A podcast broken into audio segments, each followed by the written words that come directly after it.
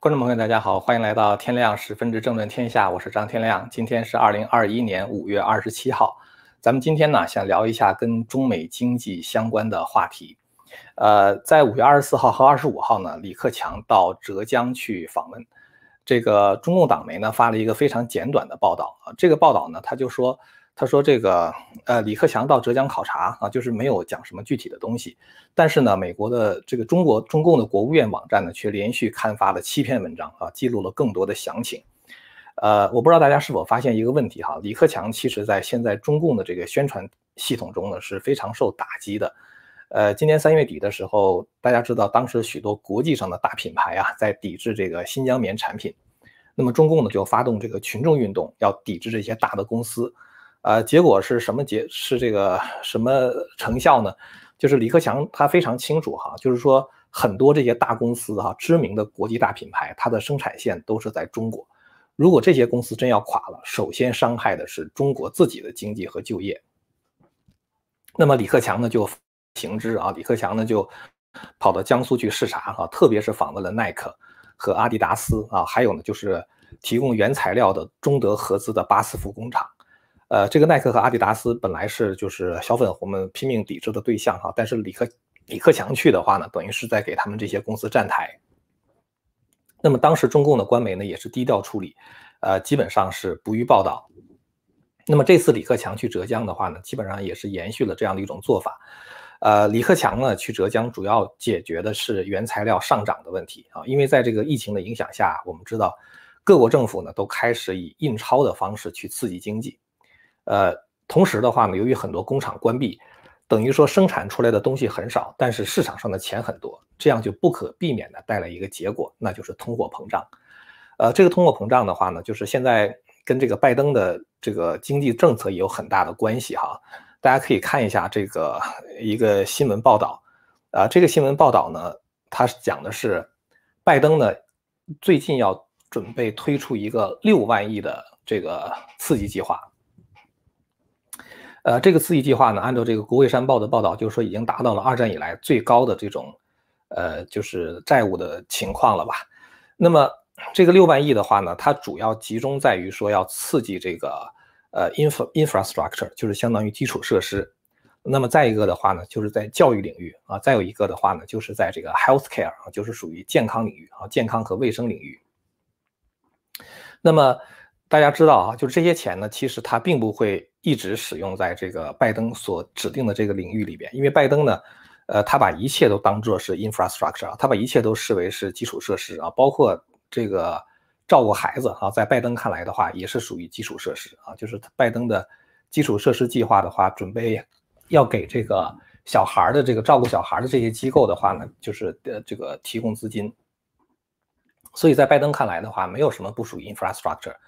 那么再有一个的话呢，就是教育领域。那教育领域的话呢，就是我们知道拜登在当时大选的时候曾经有一个承诺，呃，他的说法呢，就是说他将免除每一个学生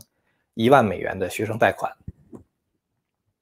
美国这个学生贷款现在其实特别的高啊，因为这个现在读大学一年的这个学费呢，大概在这个两万美元、三万美元，这都算比较便宜的了。那些名校的话，大概要达到这个。三万四万美元都有可能。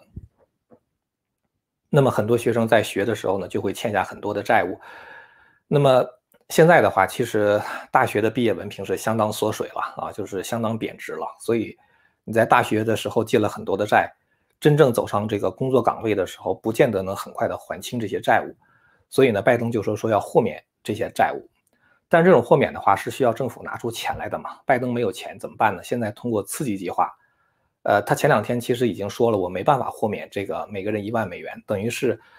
否定了他当时在竞选时候的一个承诺啊。但是拜登现在他又讲，他说这个要刺激这个经济计划里面包括教育啊，我估计呢很可能就是要呃利用这样的钱去豁免这个学生的债务。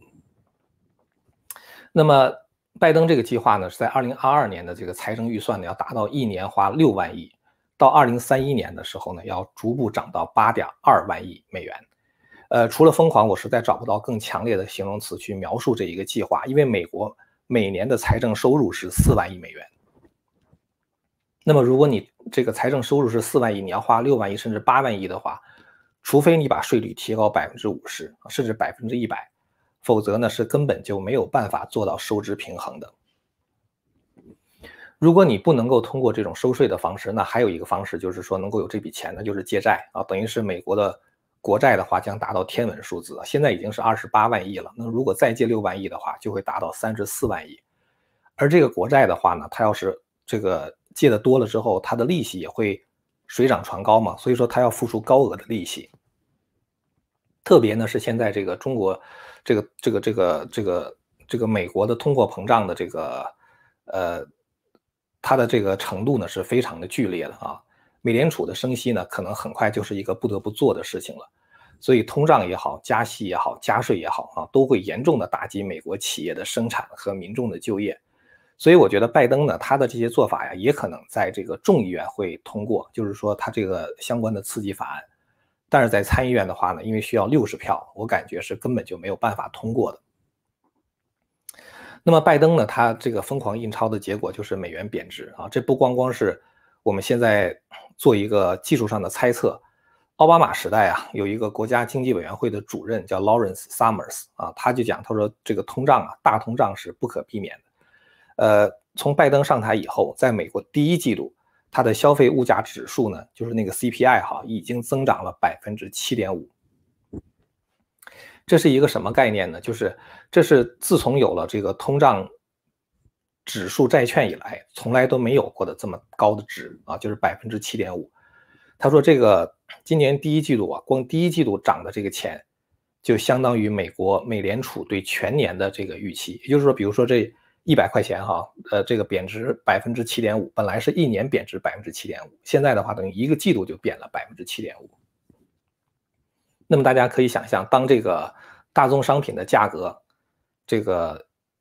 上涨的时候啊，就是因为你美元贬值了嘛，那么大宗商品的价格当然要上涨啊，加上其他别的因素，一些基础原材料的价格啊，现在已经上涨达到四倍，呃，比如说现在盖房子用的木材啊，就是现在的价格已经是去年的四倍了，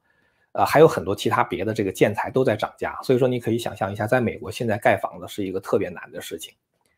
那么原材料的价格上涨，那么能源的价格呢也在上涨啊。美国现在石油价格已经几乎是涨到了这个去年的一倍了。那么原材料价格上涨跟油价上涨的话，它一定会传导到所有的生产领域啊，然后的话再从生产领域呢再传导到这个消费领域。那么这样的一种传导呢，必然会引发全球性的通胀。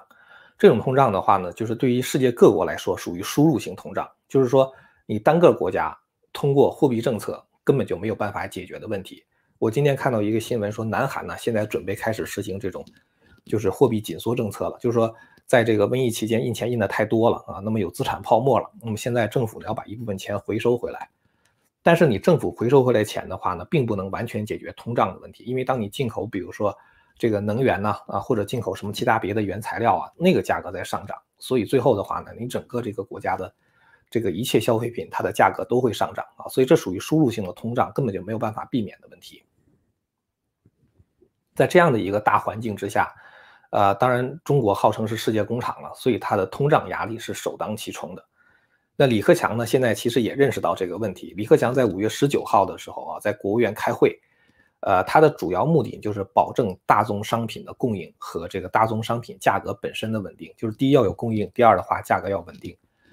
那他这种说法呢，最多只是一种愿望啊，他是逆市场潮流而动的行为啊，也就是说，他开开会根本就解决不了这样的问题，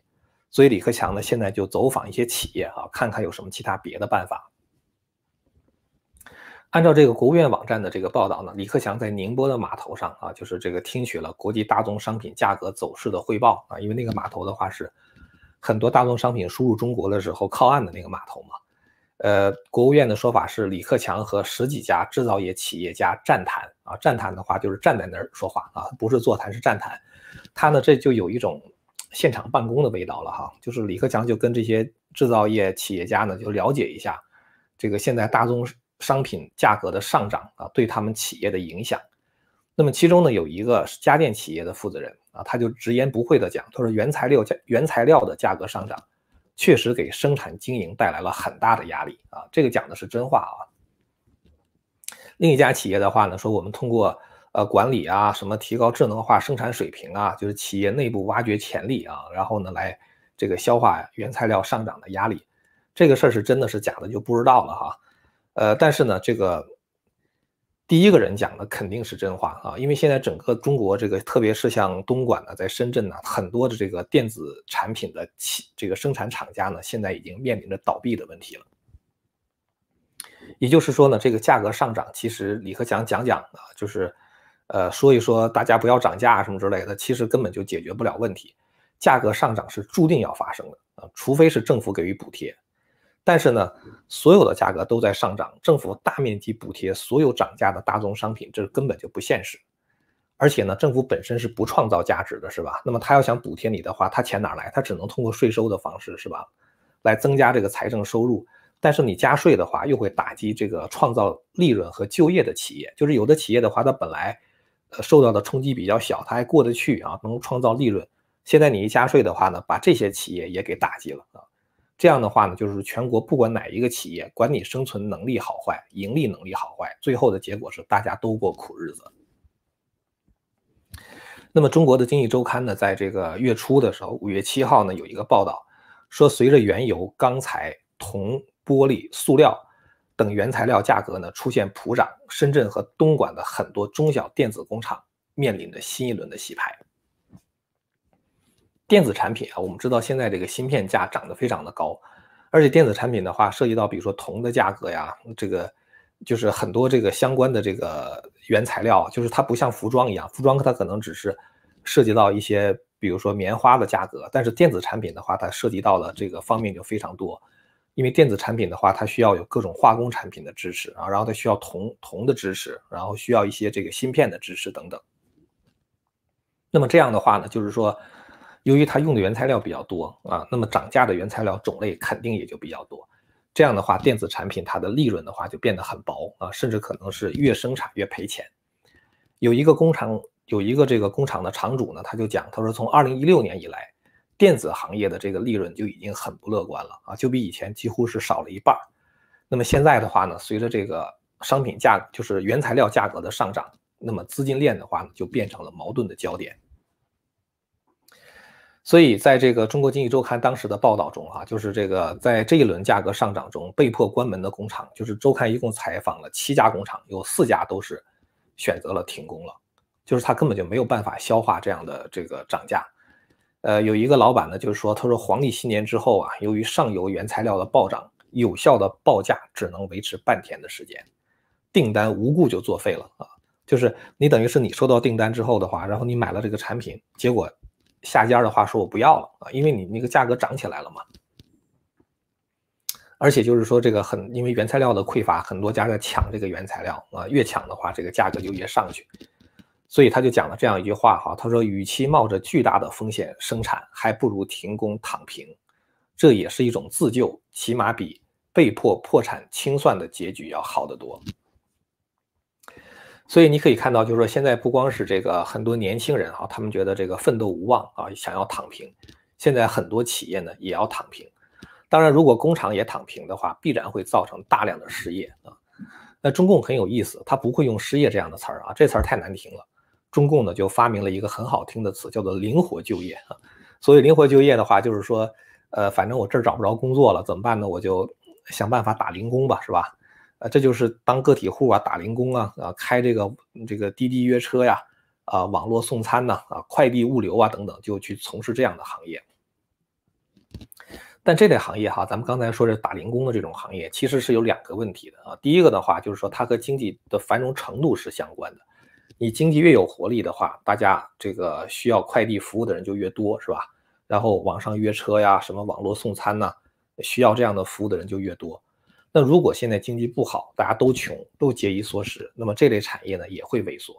所以就是灵活就业的话，其实解决不了很多的就业。再一个问题呢，就是萎缩的结果啊，就是内卷啊，这是最近大家非常常用的一个新词，其实是很简单啊。什么叫内卷呢？就是行业内的恶性竞争啊。就比如说拿这个订餐外卖哈来打一个比方，这个我看到一个推文哈。这个推文里边说，实体经济一片萧条，而送外卖门槛低，全凭辛苦赚钱。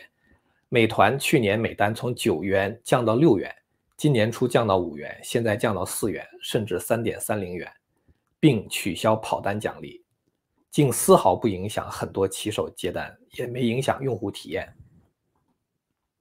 当美团不断试探骑手底线的时候，却发现骑手根本没有底线。可悲的不是内卷，而是在当今社会，他们根本就无从选择。所以这个其实是一个很悲惨的事情啊，就是这个很多人知道这个挣这个辛苦钱特别特别的辛苦，而且很危险。很多这个骑手啊，他为了这个能够尽快的把这个一单送到啊，甚至可能就是违反交通规则啊，然后这个闯红灯啊、走逆行啊，什么这种事情是经常发生的。这样的话，就使这个骑手本身变得非常的危险，那都是一路奔跑。呃，我看到一些就是这个关于骑手的生活，真的是。不可思议啊！就有的骑手的话，他连楼梯都不走啊，他就是在外边就直接爬那个柱子。比如说他家住在二楼的话，他直接就顺着那个柱子往上爬，这样的话他的速度能快一点。因为如果有一单没送到，然后造成别人取消这个订单的话，这个骑手就要被罚款两百块钱。你想他送一单才六块钱啊，现在四块钱，那等于说如果罚两百块钱的话，五十单都白送了，是吧？所以这是非常可怕的。那么这个骑手的话，就不得不冒着生命的危险去快速的这个投递。而这个骑手之所以生活这么艰苦的话，就是因为太多的人啊走入了这个行业，这就是内卷嘛。呃，其实呢，我觉得可悲的这个问题哈，就是说并不是内卷，而是在当今的社会根本就没有办法去解决这个问题。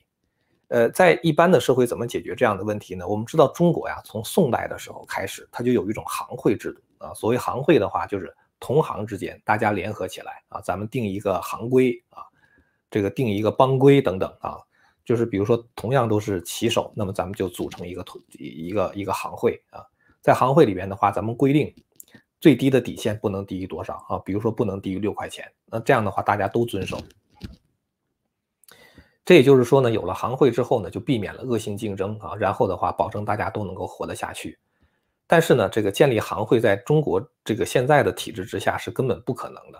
你不管是建立行会也好，建立工会也好啊，建立工会去保护这些工人的这个相关的权益，这个都是中共不能允许的。独立工会、独立行会不在政府的控制之之内，那一定是中共严厉镇压的对象啊。那么这样的话，你没有行会、没有工会的结果，只能是什么呢？就是恶性竞争啊，或者说是内卷。然后呢，大家都过苦日子啊，没有谁比。其实就是说，你这个，比如说送一单三块三啊，就是说你日子过得特别苦。呃，其实如果大家都商量好了，都收六块钱的话，大家的日子都会好过一点啊。现在等于是大家都只能收三块三，然后呢，大家日子过得都特别苦啊，这就是现在中国的现状。那么有的人就觉得这实在是没法干了，是吧？就。竞争也竞争不过那些年轻人啊，比如说有些有一些人他本来想进这一行的啊，后来发现根本就竞争不过那些成熟的骑手，那怎么办呢？就只好躺平了，是吧？其实我觉得最该躺平的呀是这个中共和中共的政府。目前中国的经济困局完全都是习近平瞎折腾的结果啊！他要非要宣传这个什么东升西降啊，非要满世界给自己树敌，然后呢，国内政府权力恶性扩张，呃，贪污腐败横行。都是在加重这个民间和企业的负担。你看，中共现在得罪美国是吧？美国现在通过这个法案，叫做好像是叫做无疆界法案，就是，呃，没有什么前线，然后在各个领域以全国家的方式跟中共对抗啊。美国现在刚刚通过这个法案，那么美国现在在跟中共死磕。欧洲的话呢，就是取消了这个中欧投资协定啊，也跟中共开始这个关系搞糟了。然后日本的话也是一样啊，日本就是。呃，中共的这种扩张的话，让日本感到受到严重的威胁嘛。好在日本有美国保护，但如果中共再扩张下去的话，日本可能就觉得我得变成一个正常国家了，是吧？我就得发展自己的军队了。所以现在日本跟中国的关系呢也很紧张。还有就是澳大利亚啊，澳大利亚已经跟中共怼了一年了。呃，就整个基本上来说的话，美日印澳啊，就是都是在跟中共怼啊。再加上现在是又有欧洲。然后在南中国海，中共又得罪那些东盟的国家，越南的、菲律宾的、马来西亚什么之类的。所以你要看现在这个世界地图哈，基本上除了中东的伊朗啊、阿富汗的、巴勒斯坦之类的，其他都被中共得罪的差不多了。最可笑的是什么呢？就中共在得罪这些国家的时候，暴露了自己外强中干的本色。呃，何青莲老师呢，这个发过一篇文章哈，就是最近发了一篇文章，叫做《中澳贸易战，北京失算在哪儿》啊。这个文章里边有一些观点很有意思啊。这个大家如果想看这个文章的话，自己去 Google 哈，就是呃里边讲了很多的内容啊，做了非常详尽的分析。我只讲他其中的一个观点。他说，长达一年的这个中澳贸易战呢，最近有了一个阶段性的结果。二零二零年，澳大利亚对华出口创下历史第二高水平。被中国制裁的澳大利亚向中国出口了一千四百八十亿澳元的商商品，虽然比二零一九年创下的一五四零亿澳元记录低了六十亿澳元，但比排名第三的二零一八年还是高出了将近百分之十。更让中国有苦说不出的是，一年之中，澳洲出口盈利最丰厚的产业铁矿石的价格，从每吨六十美元涨到了超过两百美元的破纪录水平，中国为此损失不少美元。你看这个很有意思啊，就是说这个中共制裁澳大利亚呢，按说他就是指望着澳大利亚赶快这个服软认输是吧？因为中共过去好像制裁哪个国家，法国呀或者是什么韩国呀，一制裁啊，人家就就就道歉了嘛。然后中共打击澳大利亚的时候，也是等着澳大利亚道歉啊。结果澳大利亚现在非常的强硬，然后呢，中共制裁他的话是说我不买你东西啊，不买你这个，不买你那个。煤炭呢？什么？这我不买了啊！你的什么葡萄酒我不买了啊！他以为这个澳洲就会服软了，结果中共制裁了一年，最后澳大利亚向中国出口的产品反而是几乎达到了创纪录的水平啊，历史第二高啊，一千四百八十亿澳元，比第三高还要高出百分之十。而且中共在制裁的过程中，由于铁矿石价格的上涨啊，就是中共为此损失了很多很多的钱。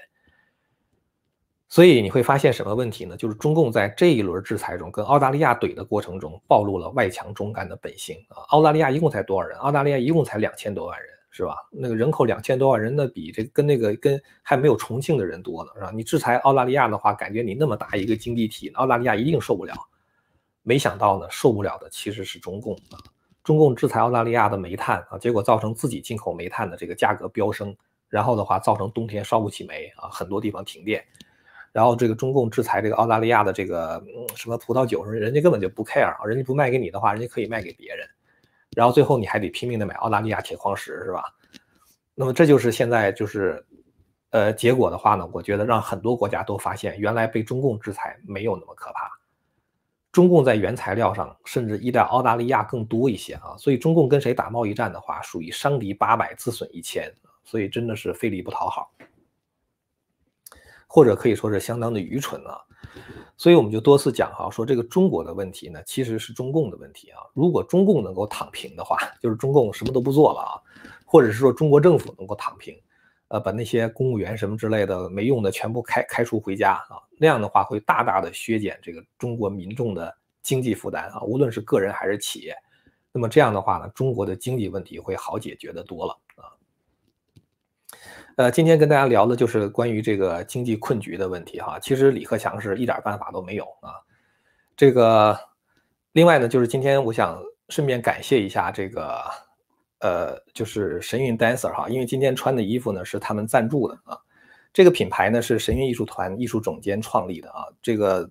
应该是去年吧才开始。呃，这个品牌的衣服非常的漂亮啊，就大家如果要是。这个就是喜欢运动的话，这个这个衣服其实是非常非常这个舒服的啊，透气性也特别的好。呃，其实我不太适合做这个品牌的代言，特别是服装啊，因为我对自己的长相没有什么太多的信心啊。但是这个衣服本身确实非常漂亮啊，就大家从这个它的这个呃封面上，大家可以看出来，这衣服很非常舒服啊，非常漂亮。呃，最后呢，跟大家说两个事儿哈，一个呢就是最近油管啊对我们打压是特别的激烈啊。我们上一集节目谈病毒的起源，这个本来是一个新闻事件，各大媒体报道的一个焦点，而且今天脸书已经宣布了，相关的讨论不再会被视为阴谋论或者是假消息。但是上集节目呢被黄标了，而且呢经过二十四小时人工审核之后的话，说这个节目就该黄标啊。现在我们都不知道到底是为什么。现在这个油管啊，它有点对事儿不对人了啊，就不是 sorry 对人不对事儿了，就是它如果一旦盯上你这频道之后，好像你说什么它都要给你黄标。过去我们黄标的话，一申请说这个人工审核，大概几分钟以后就会变绿啊，或者那个最慢的不超过半个小时。现在二十四小时不做决定啊，都当然流量就没了。做了决定之后的话，还是说应该黄标啊，所以这个现在这个言论自由的环境确实是这个相当的恶劣。所以呢，就是说，如果大家支持我们的这个理念的话呢，就是还是欢迎大家订阅这个希望之城的会员网啊。呃，现在呢，我们为了纪念希望之声媒体集团成立十八周年，有一个特别的优惠，就是花一块八呢，可以有一个月的时间观看这个希望之城里面所有的节目。就是我们在这里边的话，有一套这个中华文明史啊，这套节目是我特别喜欢的一套节目，呃，算是一些非常独到的一些这个就是思考和见解吧。就是现在还没有做完，现在做到四十一集，呃，估计的话大概要做到六十集。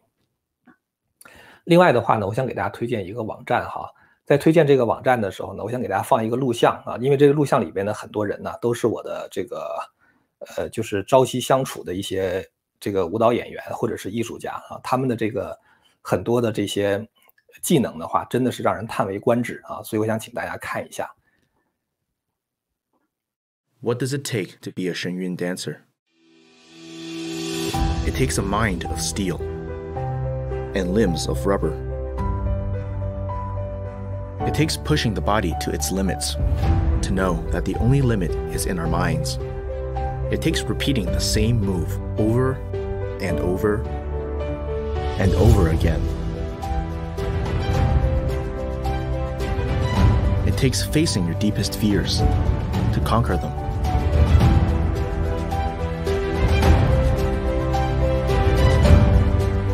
It takes falling over a hundred times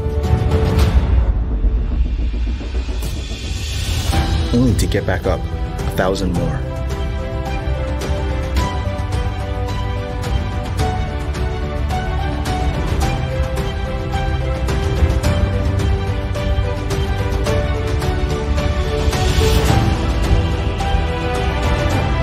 The journey may be long,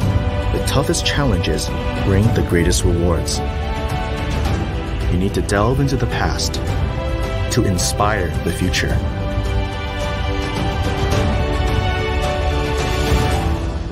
You need a head devoid of doubt and heart full of humility. You need to learn to speak without saying a word.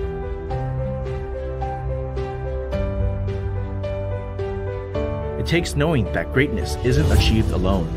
but by the spirit of the team. It takes filling our hearts with truth, compassion, and tolerance. For the outer form embodies the inner spirit.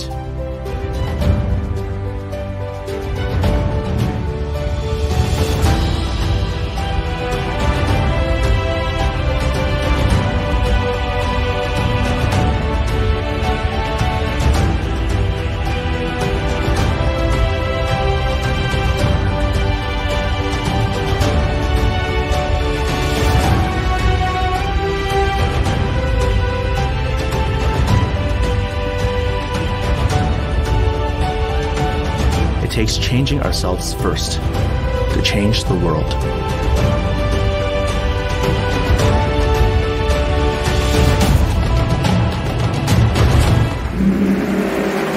No matter what it takes, it's worth it.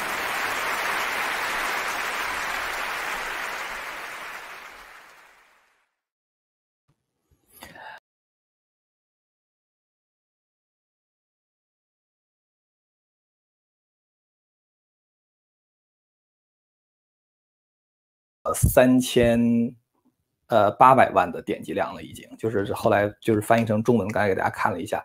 呃，这个里边展示出很多这个非常高超的古典舞的技巧。那么现在呢，就是这个神韵艺术团呢，大家知道，在这个疫情期间呢，这个艺术团因为不能演出呢，这个承受的经济压力特别的大。